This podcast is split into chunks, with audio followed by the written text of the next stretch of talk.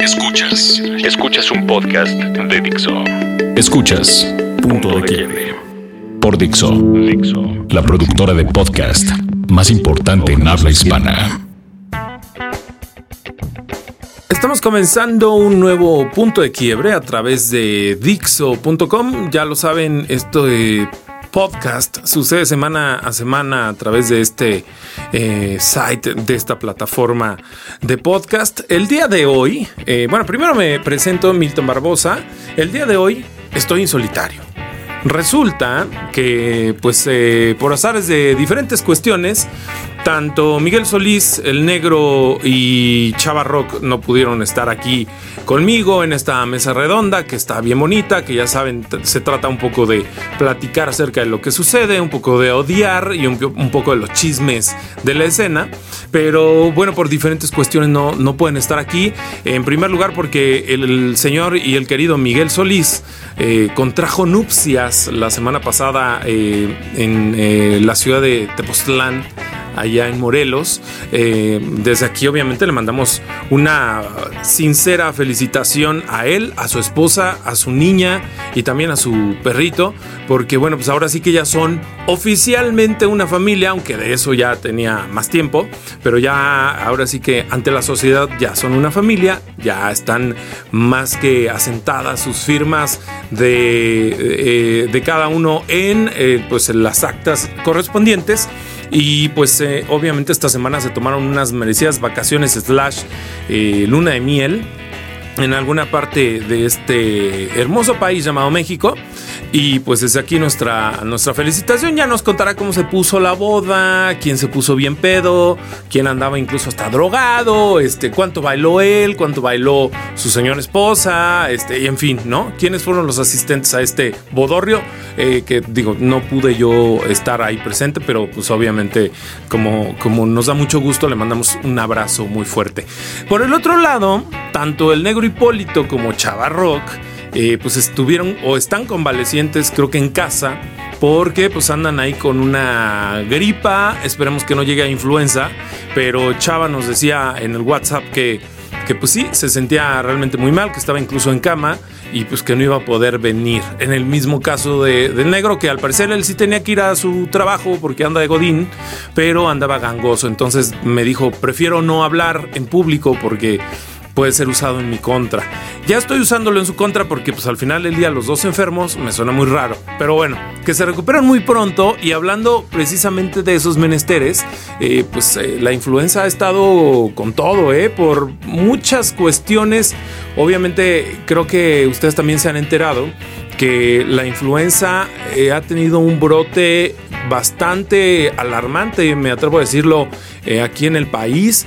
Incluso por ahí los rumores eh, se acercan a que este brote ya lleva varias semanas, que incluso fue o sucedió también mientras estaba aquí la santidad de todos ustedes, el Papa, mía no, pero bueno, que estaba aquí y que no se quiso decir nada, sobre todo para no causar ahí un pequeño conflicto de intereses mientras él hacía su acto aquí de magia, ¿no? Pero bueno, vayan ustedes a saber si es o no real de buena fuente. Mucha gente también eh, ha comentado que bueno, ha habido personas cercanas que han eh, fallecido por no haberse tratado la influenza a tiempo, eh, que incluso también tiene que ver con la famosísima AH1N1 que hace más o menos siete años pegó con tubo aquí en, el país y que pues, nos mantuvo ahí como aislados a cada quien en sus casas.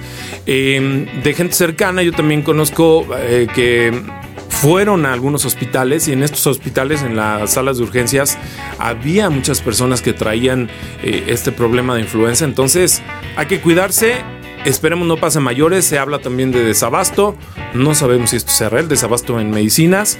Habrá que estar al pendiente de que esto no suceda. Si pueden, vacúnense para que, pues obviamente, no les pegue algo peor eh, a una gripa y se convierta en influenza o en una H1N1.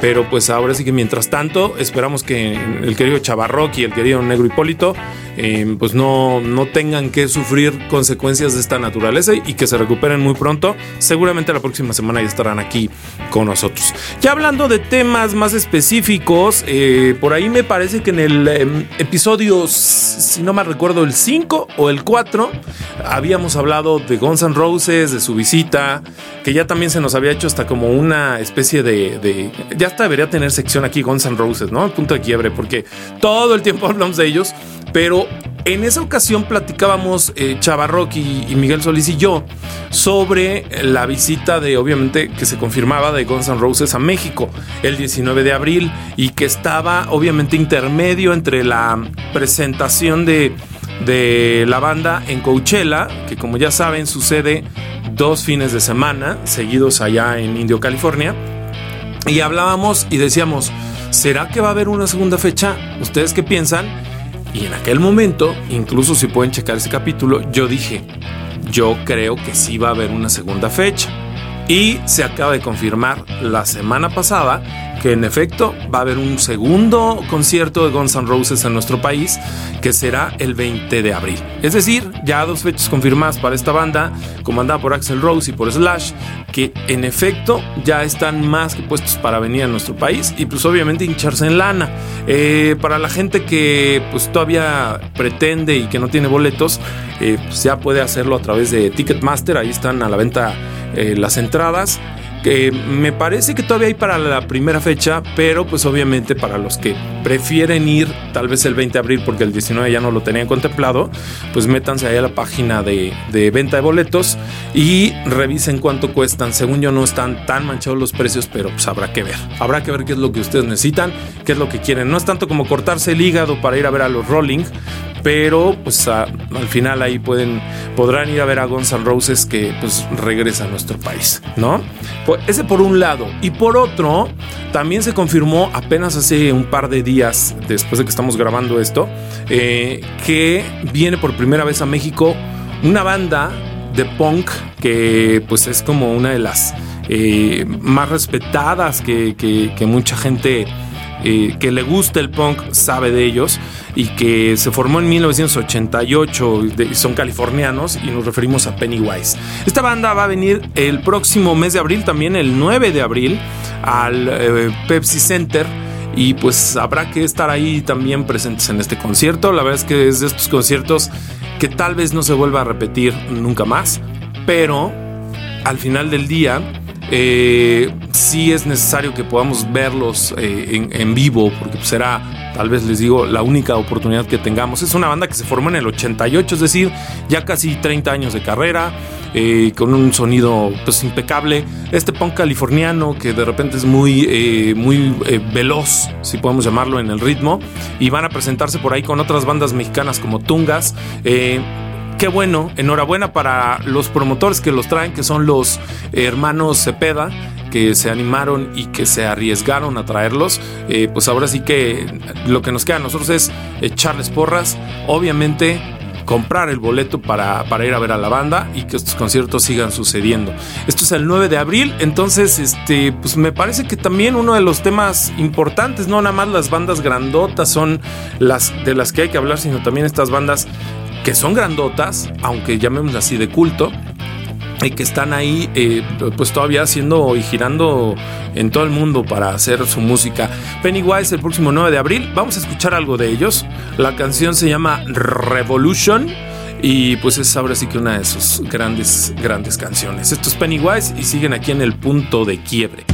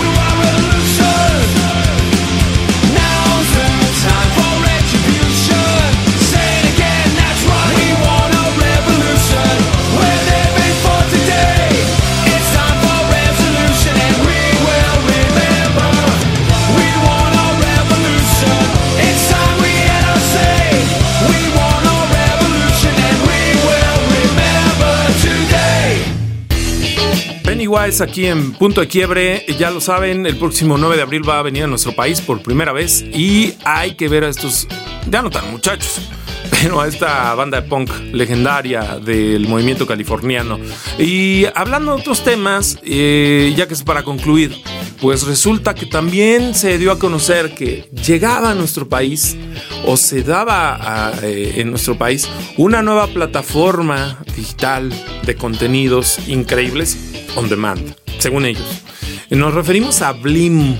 Eh, esta es una nueva plataforma que pertenece a, Televisa. Em, Televisa ya tenía por ahí otra plataforma que se llama Veo, que todavía existe. Ayer precisamente lo buscaba y todavía existe. Y esta plataforma era más como allegada a Cablevisión. Em, la cuestión con Blim, que así como se pronuncia B, L y latina M de mamá, eh, quieren llegar a o ser competencia directa de Netflix eh, y bueno, pues otras plataformas que también existen como Claro Video, eh, en el mismo caso de Veo, el caso todavía creo que existe Click de Cinepolis, eh, el mismo de HBO Go y en fin, hay varias plataformas que ya ofrecen este servicio on demand, siendo Netflix pues obviamente el, que encabeza la lista de, este servicio porque pues fue de alguna otra manera la primera que, que lo hizo, la que tiene contenidos no nada más películas, sino contenidos exclusivos que ellos mismos realizan. Eh, como House of Cards, como The Orange is New Black, eh, como Better Call Saul, o como, en fin, varios, varios contenidos que hacen ellos en exclusiva. Club de Cuervos, que es un, un buen contenido que realizan. Eh, ahora sí que en el caso de los Alarraki, del mismo que hizo, de Gary, que hizo la película esta de Nosotros los Nobles, hizo también Club de Cuervos directamente para Netflix y que la verdad ha funcionado muy bien. ¿Cuál es el tema y lo que muchos han criticado y que de alguna otra forma deja un poco mal parado a Blim en lo que va a ofrecer?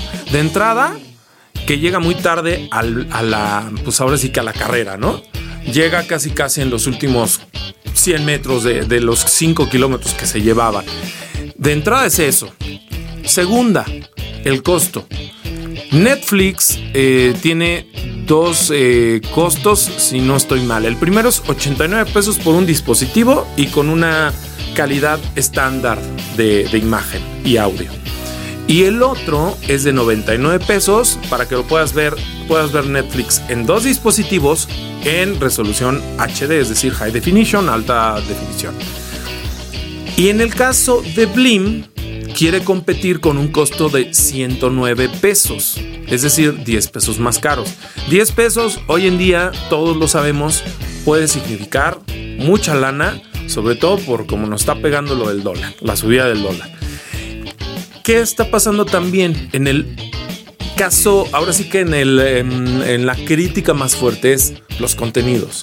¿Qué contenidos va a ofrecer o que está ofreciendo ya Blim? Pues de entrada, los contenidos que todos ya conocen, son los de televisión abierta. Telenovelas, programas cómicos y entre comillas, eh, eh, noticieros este, de deportes y demás. Todo lo que ya conocemos en la tele abierta ahora está ahí, ¿no? Como en la parte de contenidos on demand, es decir, que se tienen que pagar para que los veas. Es decir, que vuelvas a ver clase 406, que vuelvas a ver al Chapulín Colorado, que vuelvas a ver a la familia Peluche, que claro está, Netflix también tiene estos contenidos, algunos de ellos, por ejemplo, la familia Peluche creo que lo tiene, tiene por ahí algunas otras series cómicas de Televisa, pero la gran diferencia es en efecto, los contenidos realmente exclusivos y que, sobre todo, no tanto exclusivos, sino la calidad que tienen estos contenidos. Volvemos a lo mismo. Un House of Cards, yo dudo mucho que veamos algo similar o medianamente parecido en Blim. ¿Por qué? Porque aquí en México también los medios están muy dados, aunque sean plataformas de internet, han sido muy dados a no pegarle al, gobierno, a no pegarle al poder, a no pegarle a la gente que está en las estructuras, en las, en las estructuras más altas de este país. Entonces, yo definitivamente dudo mucho que vaya a haber un contenido de esta naturaleza que realmente pueda competir con Netflix. The Orange is the New Black, lo mismo. ¿Realmente van a hablar de cuestiones de homosexualidad, por ejemplo? También me parece un tema bien delicado que nunca hemos visto tal cual, ¿no? O sea, ¿qué es lo más allegado a eso? La Rosa de Guadalupe. Creo que la Rosa de Guadalupe tampoco es que vaya a dar una o, cierto contenido interesante en su plataforma, ¿no? En la plataforma esta de Blim. Y bueno, muchos otros etcéteras que, podemos hablar de contenidos en donde se están incluyendo obviamente en, esta parte de Televisa. La verdad es que sí queda un tanto mal parado, incluso a nivel em, redes, la campaña publicitaria que están utilizando para darlo a conocer está siendo un pues un juego bastante, o sea, están cayendo como en este ataque a Netflix, pero muy mal logrado, con eh, una eh, calidad de contenido en, ahora sí que a nivel marketing digital bastante chafa y tan chafa como poner en, el, Twitter, si pueden métanse ahí, búsquenlo, en, en, su cuenta de Twitter poner que los contenidos más exclusivos de la super carretera de la información. Supercarretera de la información es un término tan viejito, tan 2000, ahora sí que tan 1999, tan América Online, que la verdad me parece que desde ahí pues le están pegando hacia un lado que, no, no le conviene a nadie, pero ya veremos, los memes son lo mejor, hablando por ejemplo de Netflix que pusieron la famosísima selfie de Ellen DeGeneres con, con este Bradley Cooper, con Brad Pitt y todos estos güeyes que estuvieron en los Oscars y el Blim, pues obviamente la selfie que hizo Adrián Uribe y no sé, y los actores de Televisa en un previo TV y novelas o una madre de esas, ¿no? Pero bueno, si ustedes desean contratar Blim, pues allá ustedes, ¿no? La verdad es que con el puro costo, eh, creo que será como casi, casi, desde mi punto de vista, fue como darse un balazo en el pie. Así, así es fácil. Pero bueno, ya sabremos qué sucede. El caso es que esto es lo que ha estado pasando en los últimos días y pues ahora sí que el punto de quiebre sigue aquí para hablar de estos temas y de muchos otros que igual y a ustedes ni les interesa. Pero bueno, ya la próxima semana seguramente estarán por acá don Miguel Solís, que si lo quieren seguir en Twitter es soy Miguel Solís.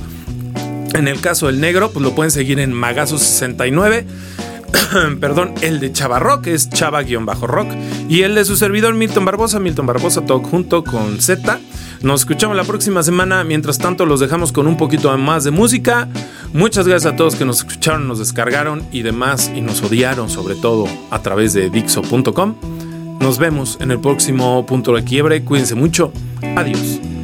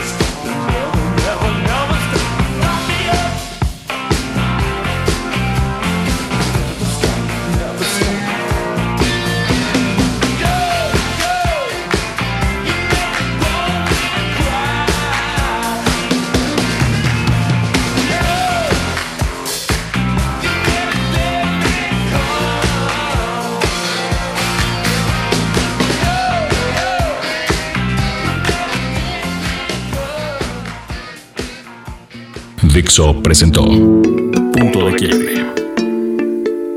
El diseño de audio de esta producción estuvo a cargo de Aldo Ruiz.